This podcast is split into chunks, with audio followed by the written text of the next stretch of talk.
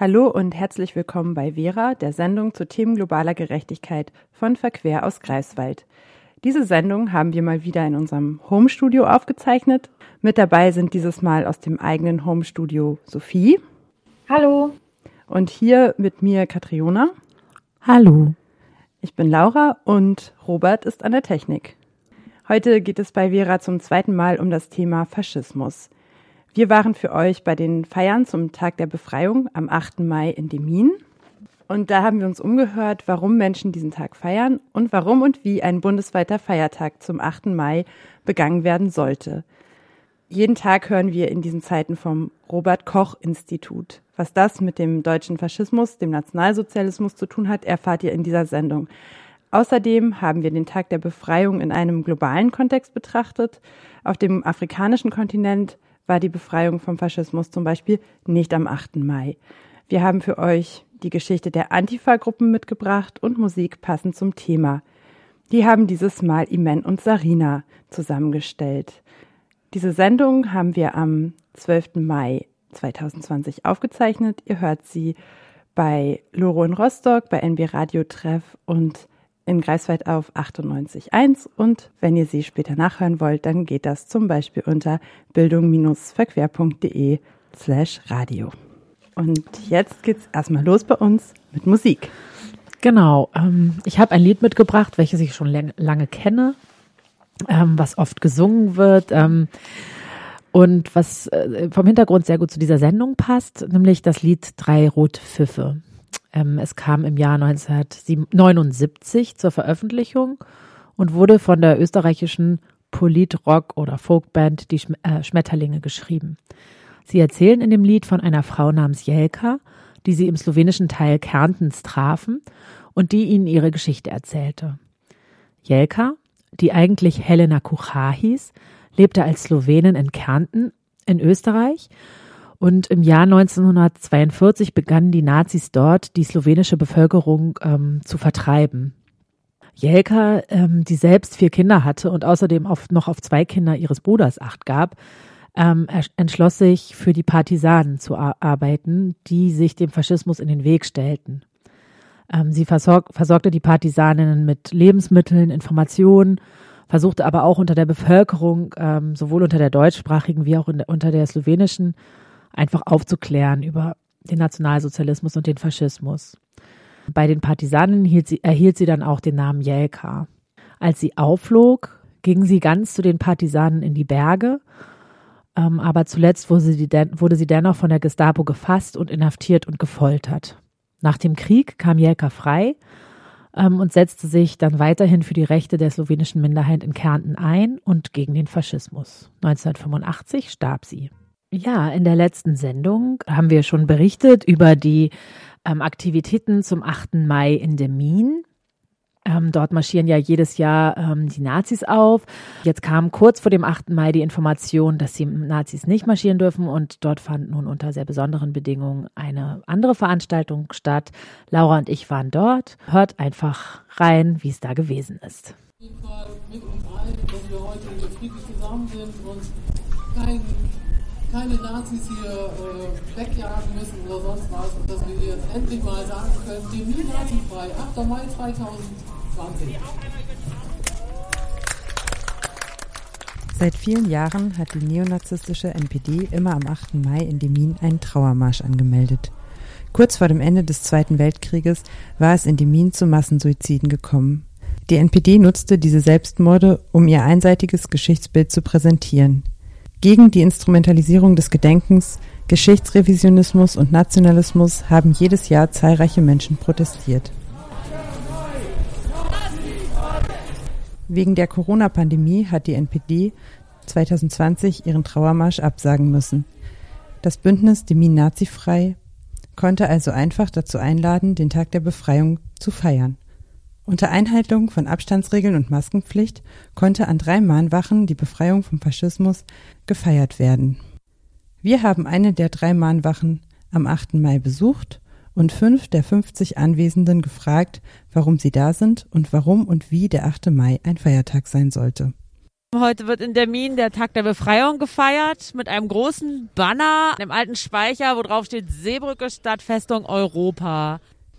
Ulrike Berger ist Landesvorsitzende der Grünen in Mecklenburg-Vorpommern. Warum bist du heute hier?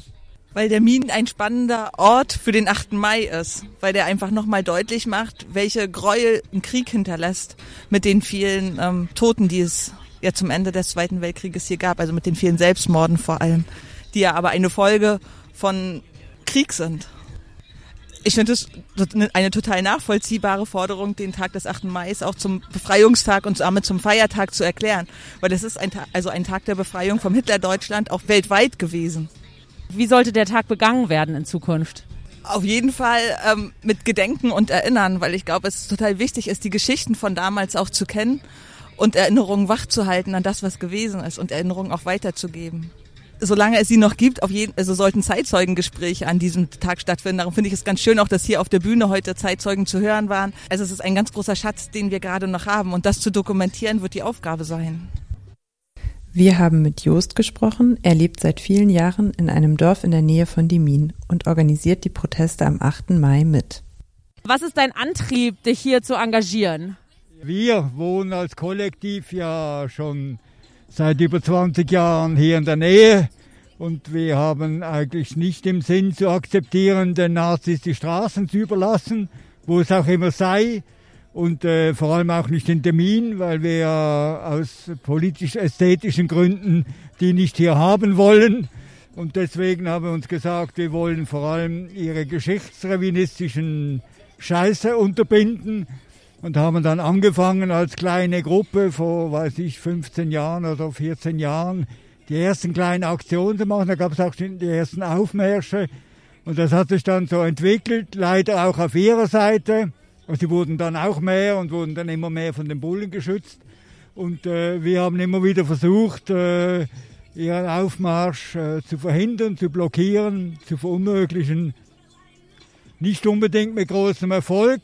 Die letzten zwei Jahre haben wir sie ignoriert und äh, ihren Trauermarsch dadurch gestört, dass wir gefeiert haben, das Ende des Faschismus, was sie ganz offenbar furchtbar frustriert und gestört hat. Dieses Jahr dank Corona, nicht mal dank uns, sind sie nicht da. Aber wir feiern trotzdem den Tag der Befreiung. Die Frage ist, ob die sich alle befreit fühlen.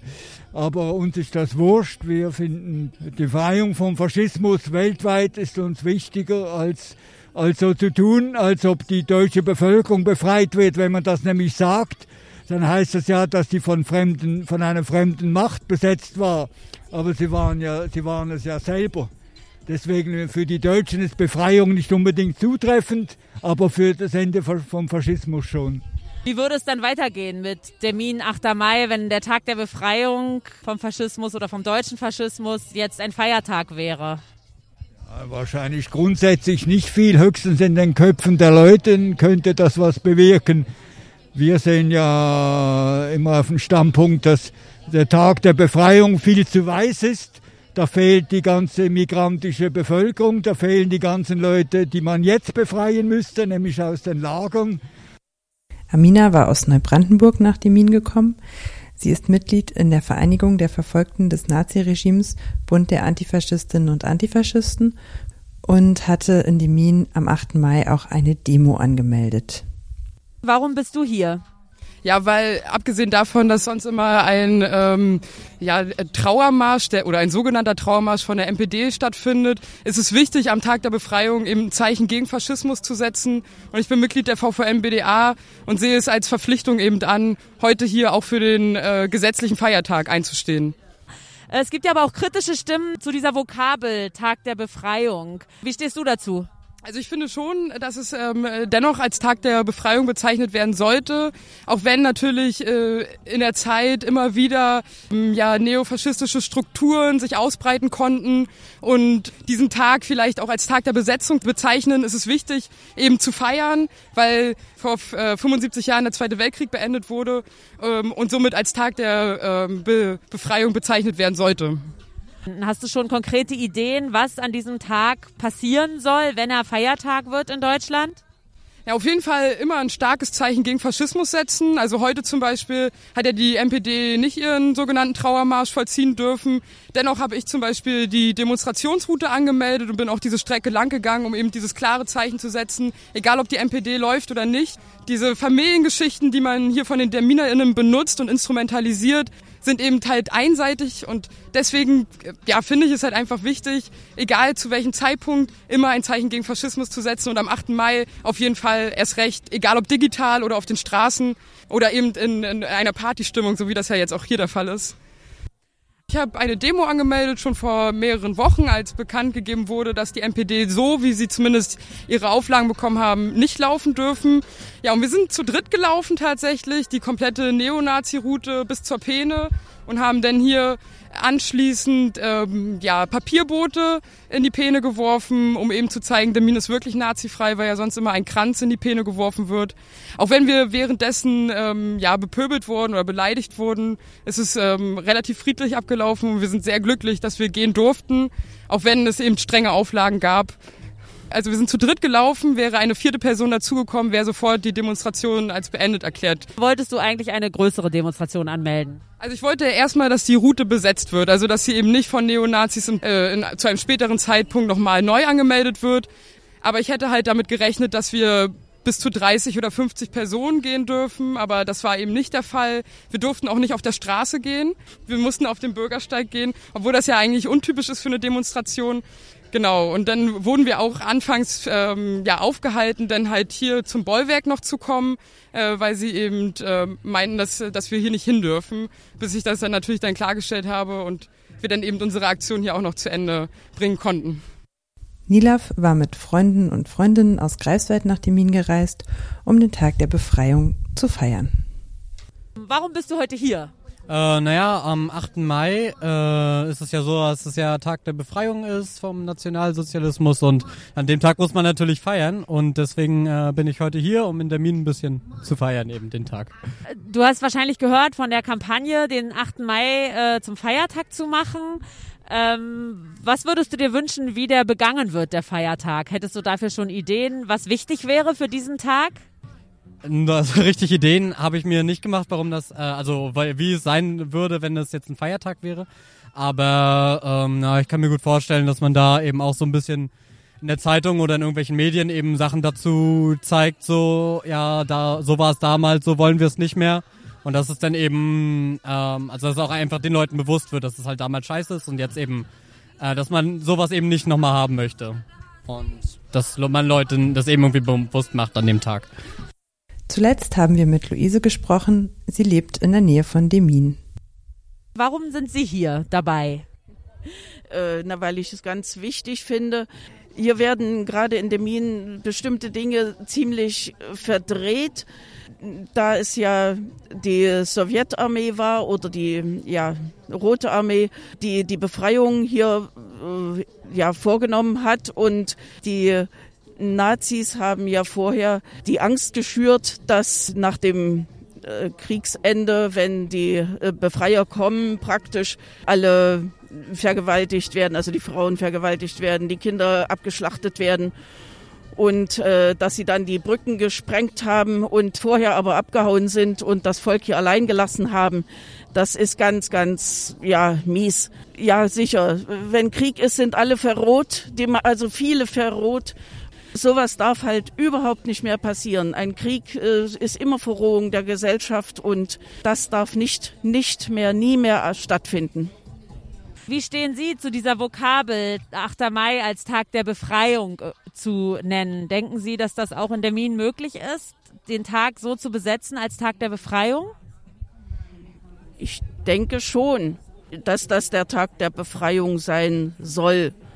Äh, und dann gab es ja hier Bedenken, dass man den nicht feiern soll oder dass man trauern soll oder so. Aber das muss wirklich jeder für sich entscheiden. Also ich denke, das Kriegsende ist durchaus eine Feier wert. Aber wir müssen natürlich heute äh, viel, viel mehr aufpassen, dass es nicht wieder zu diesem na, totalitären System kommen kann. Einer ist der Führer und die anderen äh, müssen sich unterwerfen oder äh, ja, es ist so eine Verblendung der Leute, die heutzutage nur noch auf Parolen hören und gar nicht mehr ihr Gehirn einschalten und irgendwann stehen wir wieder da und es gibt äh, ja diese wahnsinnige Unterdrückung von irgendwelchen Leuten, die eine Behinderung haben oder die Ausländer sind oder ja, wer ist wo Aus Ausländer, ne? Haben Sie bestimmte Wünsche an diesem Tag, wie der zukünftig gefeiert werden sollte? Für meine Begriffe muss er nicht unbedingt ein Feiertag für alle werden. Zumindest nicht, damit er dann frei ist. Ich hätte dann die Angst, dass viel mehr Nazi-Verehrer äh, Zeit haben, hier wieder aufzumarschieren an diesem Tag und den für sich zu nutzen, als dass wir vielleicht dann feiern könnten, die Befreiung. Was sich in Demin verändern wird, wenn der 8. Mai ein offizieller Feiertag oder Gedenktag wird, ist offen. Sicher ist, dass es viele Menschen gibt, die sich dagegen stellen, wenn Nazis versuchen, die Geschichte umzudeuten und sie für ihre eigenen menschenverachtenden Ziele zu nutzen. No passaran, sie kommen nicht durch. Dieser Satz entstammt der französischen Propaganda im Ersten Weltkrieg. Besser bekannt ist er aus dem Spanischen Bürgerkrieg und einer berühmten Rede von Dolores Ibaruri. Sie war Mitglied der Kommunistischen Partei und appellierte an, Zitat, Arbeiter, Bauern, Antifaschisten und spanische Patrioten. Obwohl sie eine widersprüchliche Figur ist, stehen sie und dieser Satz heute vielfach als Symbol für den Widerstand gegen Diktator Franco. Auch die russische Punkband Pussy Riot trug bei ihrer Gerichtsverhandlung in Moskau den Slogan auf ihren T-Shirts. No Passaran ist auch einer der Titel auf Mal Elevés Album Résistance mondiale. Mal Elevé ist der Sänger der Band Airi Revolte, die sich 2017 aufgelöst haben. Aber auch solo ist die Musik von Mal Elevé eine Kampfansage gegen Faschismus und Kapitalismus. Zugleich ist sie ein Aufruf zu weltweiter Solidarität. Das Album erschien im März diesen Jahres. Es ist politische Musik. Die erste Online-Demonstration der Seebrücke unter dem Hashtag Leave No One Behind eröffnete Mal Elevé mit dem auch absolut hörenswerten Lied Mittelmeer, aufgenommen im Wohnzimmer des Sängers.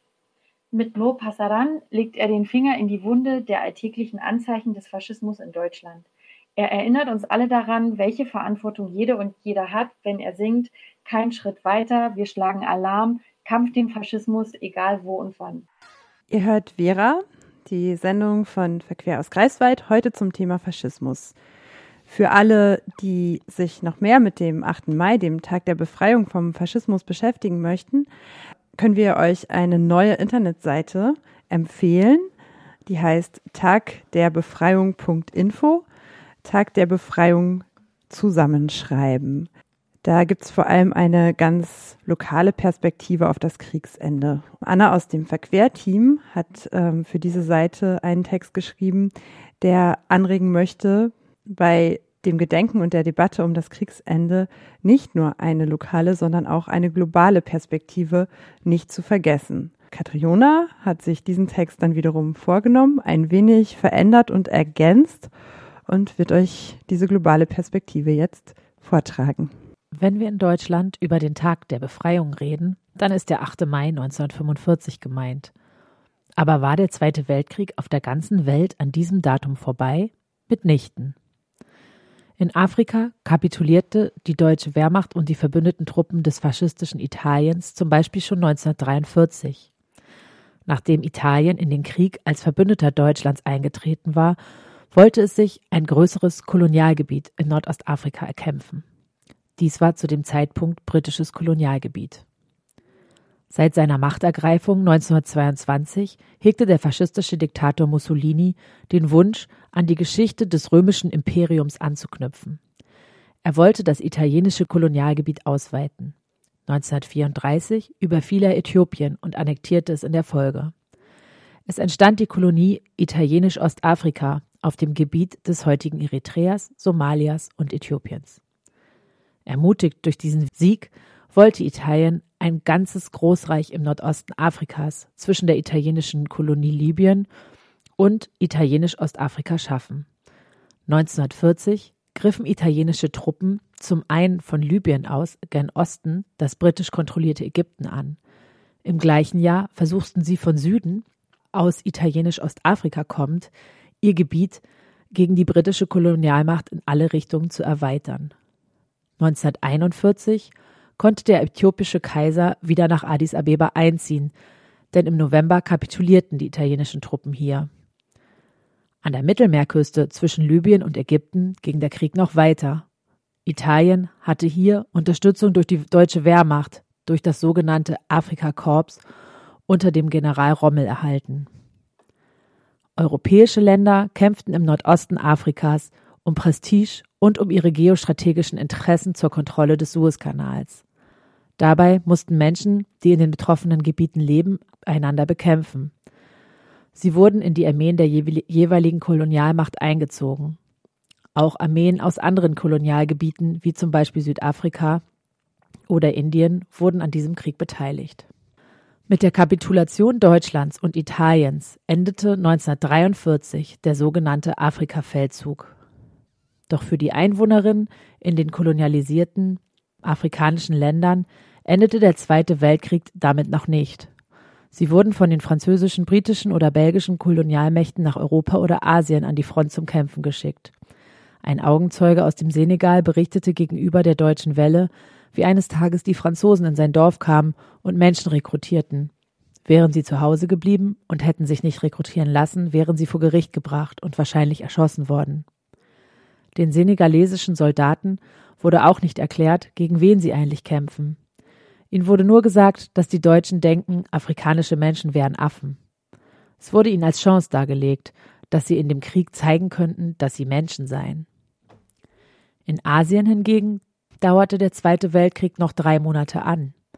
Dort kämpften die USA, unterstützt von Großbritannien, der Sowjetunion und China gegen Japan, den Verbündeten Deutschlands, um die Vorherrschaft im Asien-Pazifik-Raum.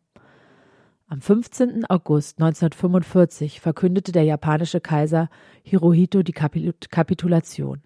Das war wenige Tage nach dem Abwurf zweier Atombomben, in dessen Folge 210.000 Menschen starben. Der Friedensvertrag zwischen Japan und den Alliierten wurde sogar erst am 28. April 1942 in San Francisco unterschrieben.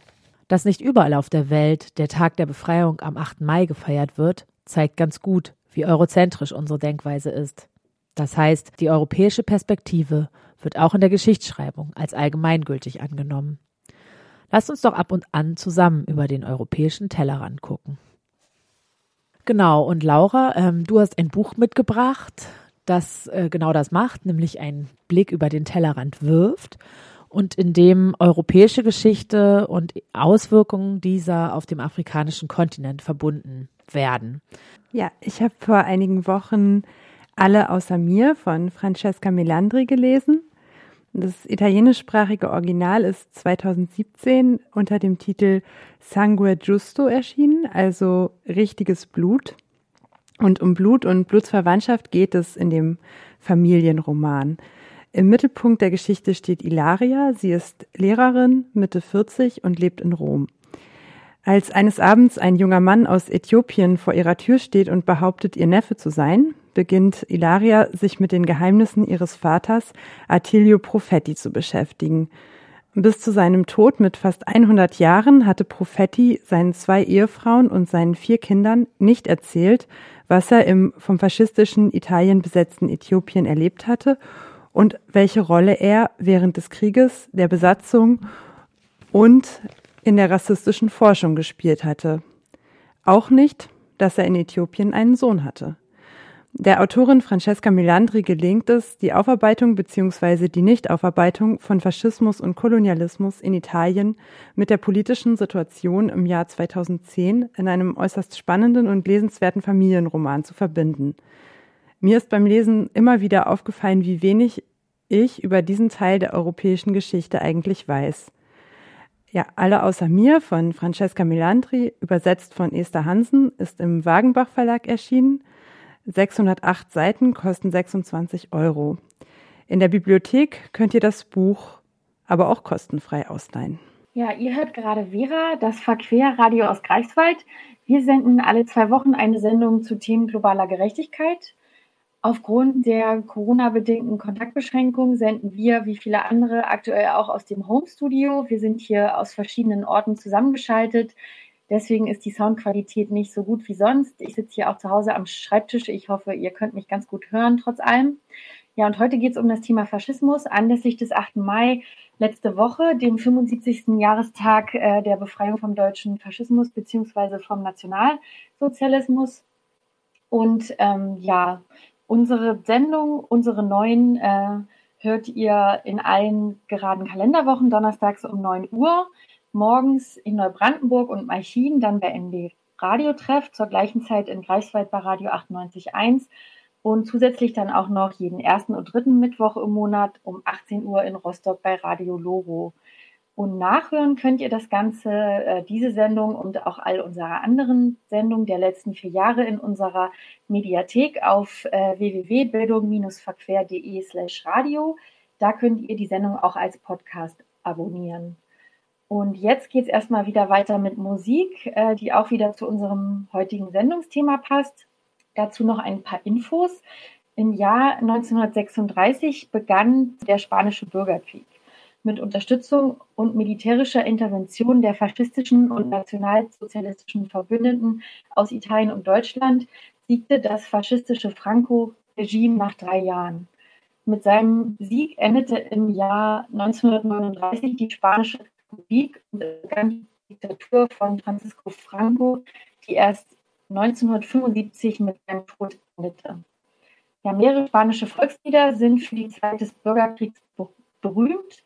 Eines davon ist Ay Camela, von dem es unzählige Versionen gibt. Und die Version, die ihr jetzt hier bei Vera hört, stammt vom Barcelona Gypsy Klezmer Orchestra aus dem Jahr 2018. Ihr hört Vera ähm, heute zum Thema Faschismus. Wir möchten uns an dieser Stelle noch einmal für die schlechte Soundqualität entschuldigen, die ähm, unserer Homeoffice-Situation ähm, geschuldet ist. Und ich muss mich entschuldigen, ich habe eben ein, mich einmal bei einer Zahl versprochen. Natürlich wurde nicht der Friedensvertrag zwischen Japan und den Alliierten am 28. April 1942 in San Francisco unterschrieben, sondern am 28. April 1952. Wir haben ja gerade gehört, das Barcelona Gypsy Klezmer Orchestra mit Al Camela. Sophie hat es anmoderiert und dann war irgendwann die Verbindung weg. Also im Jahr 1936 gab es einen Putsch, den der rechtsgerichtete General Francisco Franco durchgeführt hat, mit anderen Generälen zusammen. Und er richtete sich gegen die demokratisch gewählte Regierung in Spanien. Und eben in diesem Krieg wurde dieses Volkslied Ay Camela gesungen. Mittlerweile liegt es in sehr vielen Versionen vor. Jetzt kommen wir aber zu einem anderen Thema, das Sophie für uns vorbereitet hat, zusammen mit Sarina. Unter anderem geht es um die Rolle des viel zitierten Robert Koch Instituts. Ja, mit Beginn der Berichterstattung zur Covid-19-Pandemie ist das Robert Koch Institut ja schlagartig berühmt geworden. Es gibt vermutlich fast keine Person mehr in Deutschland, die den Namen jetzt noch nicht gehört hat. Ja, in der täglichen Berichterstattung zur Pandemie vermitteln die vom Institut veröffentlichten Zahlen uns eine kleine Sicherheit, denn die Wissenschaftlerinnen beobachten permanent die Verbreitung und Auswirkungen dieses neuen Coronavirus und geben Empfehlungen, was zu tun ist, um uns zu schützen. Da wäre es doch auch gut zu wissen, wem das Institut eigentlich seinen Namen verdankt. Weißt du, wer Robert Koch war? In einem Beitrag der Wochenzeitung Der Freitag weist die Autorin Elisa Nowak auf die lange Geschichte des Robert Koch Instituts hin in der es eben auch dunkle Kapitel gibt. Die Autorin fordert deswegen sogar, dass das Institut einen neuen Namen bekommen muss. Robert Koch war ein Mediziner und Bakteriologe im 19. Jahrhundert. Das damalige Preußische Institut für Infektionskrankheiten finanzierte Kochs Forschung und wurde bis 1904 von ihm geleitet. 1905 erhielt er den Nobelpreis für Medizin für die Entdeckung der Tuberkulosebazillen. Die dunkle Geschichte Robert Kochs beginnt ein Jahr später. Da startete er eine Expedition in die ehemaligen Kolonien des Deutschen Reiches ins damalige Deutsch-Ostafrika. Das Gebiet umfasst heute die Länder Tansania, Burundi und Ruanda. Koch führte dort medizinische Experimente zur Erforschung der Schlafkrankheit durch, getrieben von kolonialpolitischen Interessen des Deutschen Reiches. Maßnahmen gegen diese Krankheit, die teilweise epidemieartig um sich griff, wurden damals als besonders wichtig betrachtet, um eben die Arbeitskräfte für den Aufbau der kolonialen Infrastruktur und damit auch den Erfolg der kolonialen Projekte verschiedener Länder nicht zu gefährden. Die Experimente waren aber gekennzeichnet von unmenschlichem Vorgehen, von Rassismus und von Menschenverachtung. Die Gegebenheiten in den Forschungslagern waren angelehnt an das britische Konzept der Konzentrationslager. Es ging dabei nicht um eine Heilung der Kranken, sondern darum, ähm, an ihnen die Wirkung unterschiedlicher Mittel zu beobachten, die eben teilweise oder viel auch toxische Stoffe wie zum Beispiel Arsen enthielten.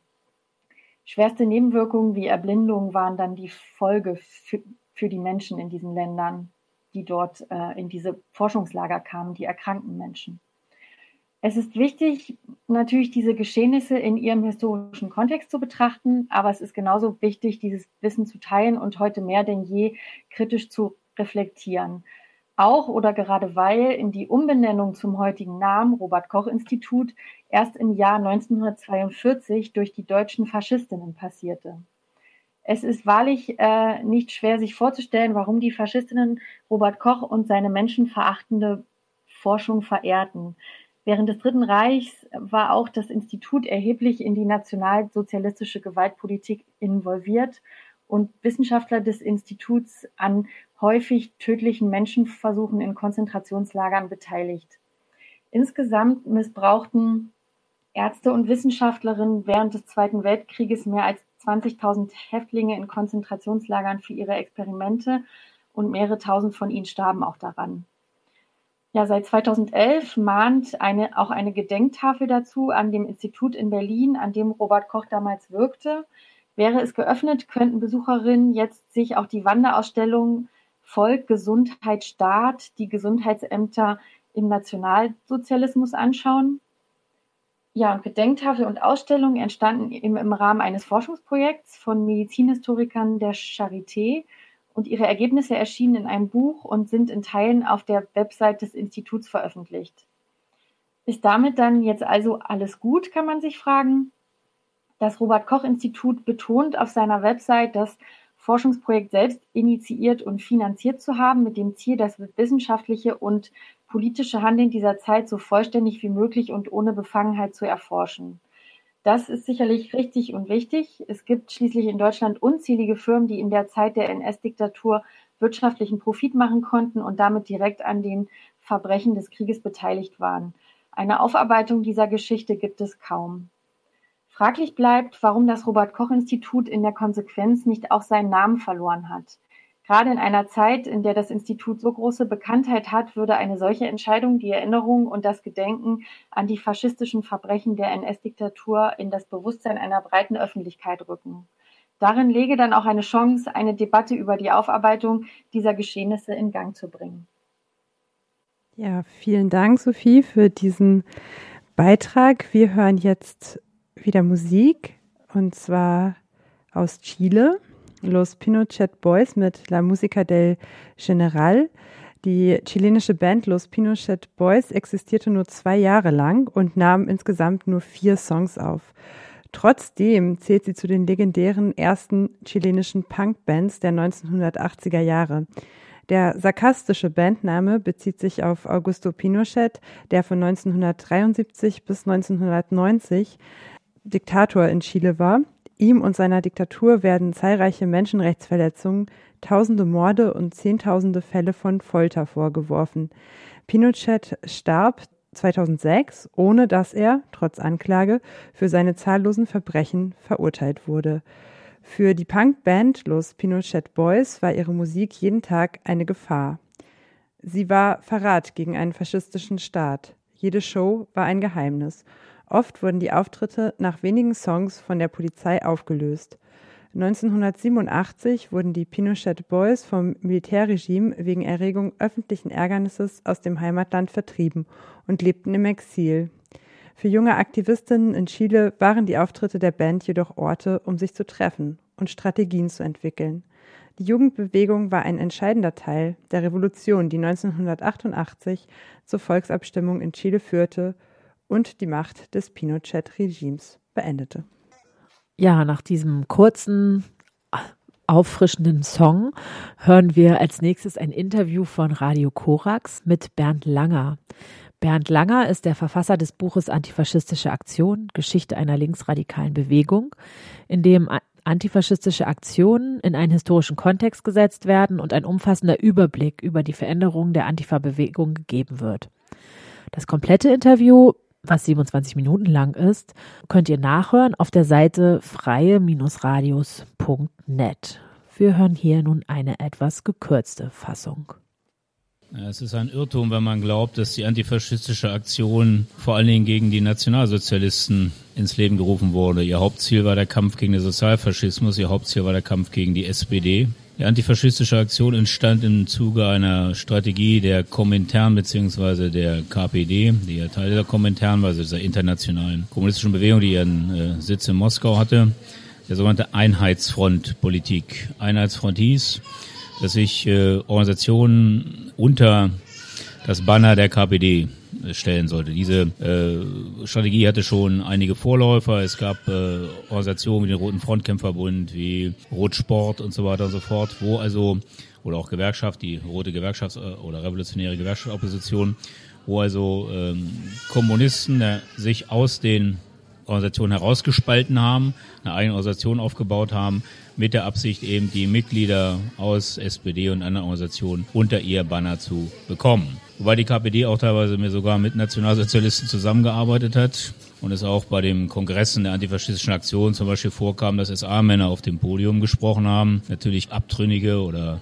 Oppositionelle, wie sie es genannt haben, aber das muss man dazu sagen. Es ist im Grunde genommen eine Taktik gewesen der KPD, die ja dann mit der antifaschistischen Aktion nochmal andere Kreise ansprechen wollte, aber die richtete sich hauptsächlich eigentlich gegen die SPD. Gab es dann irgendwann in Reihen der KPD ein Aufwachen oder ein Umschwenken oder du hast jetzt auch gesagt, dass es quasi sozusagen eine Strategie der Kommentaren war sah das vielleicht an der Basis dann der kommunistischen Bewegung auch anders aus? Ja, allerdings sah es da anders aus und ähm, das hat auch mit zu tun mit der antifaschistischen Aktion. Vor allen Dingen in Berlin kann man das nachweisen. Nationalsozialisten angefangen haben, besonders die Arbeiter, linken Arbeiterbewegung zu terrorisieren. Und so waren die Aktivisten von SPD und KPD und anderen kleineren linken Gruppen damit konfrontiert, dass die Nazis sie praktisch angegriffen haben und es da heftige Auseinandersetzungen gegeben hat. Und einfach aus dieser Situation heraus haben sie sich zusammengeschlossen geschlossen, zum Beispiel in Berlin zur Häuserschutzstaffeln. Für uns heute ein schwieriger Begriff wegen der Schutzstaffel da drin, aber so haben sie sich benannt.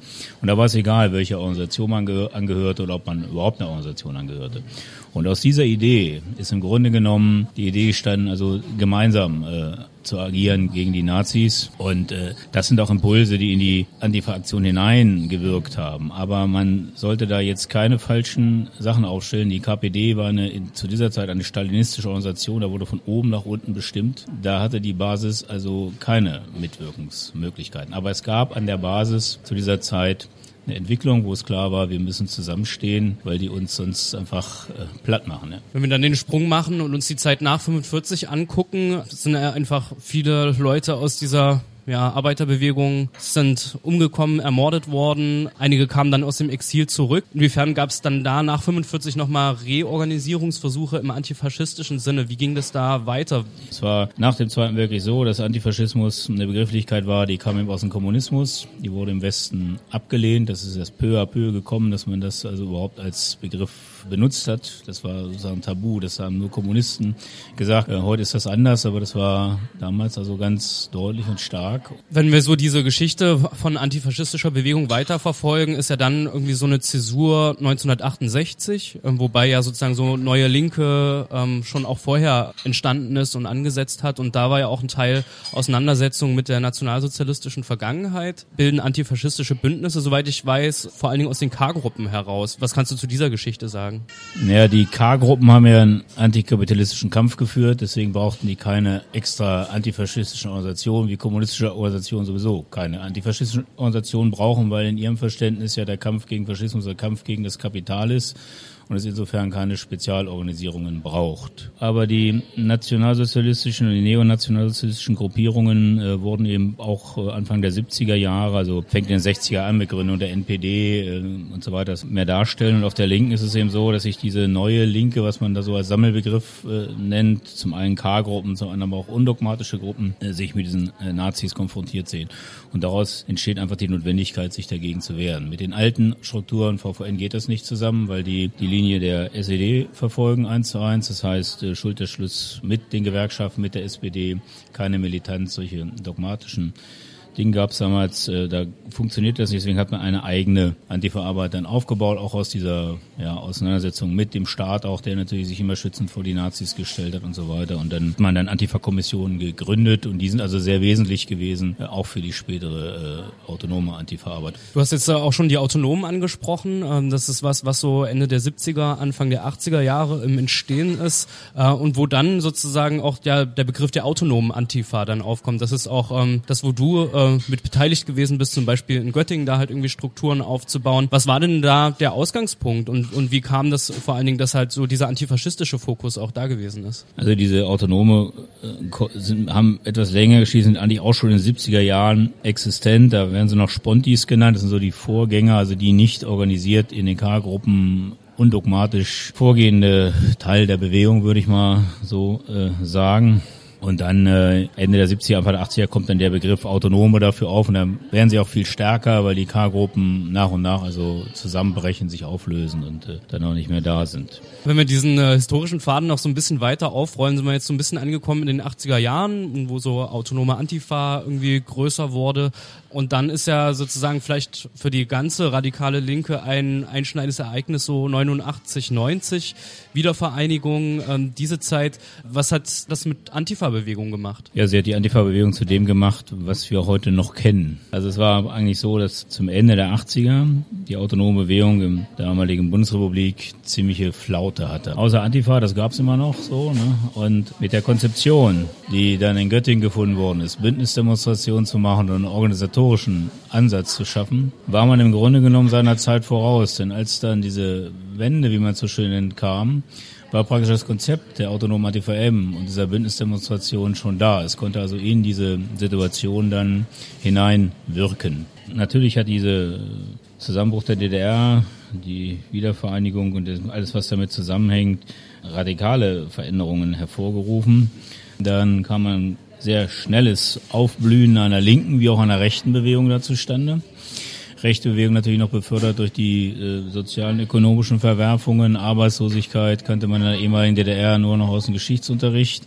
Jetzt haben die Leute ihren Job verloren, dachten, ja, sie stehen dann so in diesen Millionenschlangen, wie es in der Weimarer Republik war. Also alles Ängste, die da waren. Und war relativ schnell dann mit einer großen Nazi-Bewegung, Neonazi-Bewegung konfrontiert und dagegen hat sich dann auch äh, eben eine große Antifa-Bewegung organisiert und die, wie ich finde, auch sehr erfolgreich war zumindest eine Dekade lang oder sogar noch länger wurde die Rechtsentwicklung auch massiv aufgehalten. Das muss uns klar sein. Wenn wir andere Staaten da sehen, also wie zum Beispiel heute Polen, Tschechien und so weiter mit entsprechenden Regierungen, die die haben, äh, das ist schon eine, also ich finde das jetzt nicht, äh, ich finde es eher eine Erfolgsgeschichte, die diese Antifa-Bewegung insgesamt dort äh, zutage gefördert hat. also das war nicht umsonst der Kampf. Antifa wurde das große Thema in der autonomen Linke. Die alten Autonomen sind praktisch dann, war praktisch weg. Natürlich gab es hier und da noch ein paar Hausbesetzungen aber die spielten, also Antifa war das große Thema, blieb das große Thema. Ja, eigentlich das wesentliche Thema, das bis heute noch äh, ja, so übrig geblieben ist. Was sich verändert hat, ist sicherlich, dass viele Strukturen zerfallen sind. Also diese Antifa-Bewegung gibt es nicht mehr, würde ich sagen. Es gibt eine Antifa-Szene.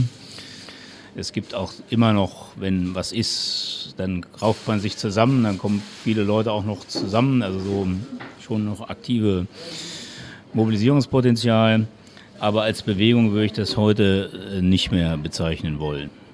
Ihr hört Vera, das Verquerradio zu Themen globaler Gerechtigkeit. Heute haben wir uns mit dem Thema Faschismus beschäftigt.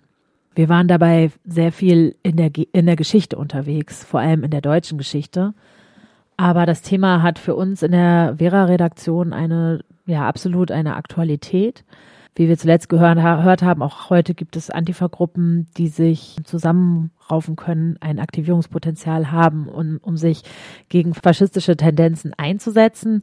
Etwas einfacher ist es vielleicht, wenn man Esther Bejarano folgt. Wir möchten hier nochmal hinweisen auf Petitionen, die Esther Bejarano die Auschwitz-Überlebende und Vorsitzende des Auschwitz-Komitees gestartet hat, nämlich den 8. Mai in Deutschland zum offiziellen Feiertag zu machen. Man kann diese, diese Petition unterschreiben auf change.org. Dort auf change.org gibt es auch eine Petition, die sich ganz speziell auf MV bezieht. Außerdem möchten wir nochmal hinweisen auf die Seite tagderbefreiung.info, Tag der Befreiung zusammengeschrieben, wo sich einige lokale Informationen oder auch ja, Informationen zum Kriegsende am 8. Mai 1945 hier ähm, in Greifswald und Umgebung finden. Genau, und bevor wir die Sendung beenden, hören wir noch ein Lied, zu dem Laura noch was sagt.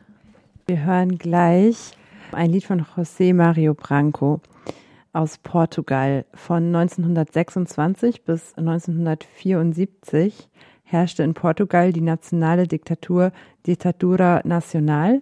1933 ähm, dann umbenannt in das faschistische Regime Estado Novo. Auch gab es in dieser Zeit eine ganz eigene Form der Protestmusik. Eine ihrer zentralen Figuren ist eben dieser José Mario Branco. Aufgrund seiner antifaschistischen Lieder und seiner Ablehnung des Kolonialkrieges von 1961 bis 1975 musste der Künstler Portugal verlassen und lebte dann im französischen Exil. Seine Musik unterstützte den revolutionären Prozess in Portugal und war Widerstand gegen den herrschenden Faschismus. Eines seiner bekanntesten Lieder ist Mudam seus tempus, Mudam seus vontades. Der Titel bedeutet übersetzt Zeiten ändern sich, Willen ändern sich. Das Lied wurde später zur Hymne der erfolgreichen sogenannten Nelkenrevolution durch eine teilweise linksgerichtete Bewegung des Militärs. Mit diesem Lied aus Portugal und aus der Nelkenrevolution verabschieden wir uns. Die Sendung haben wir am 12. Mai 2020 aufgezeichnet und sagen Tschüss. Tschüss, bis zum nächsten Mal.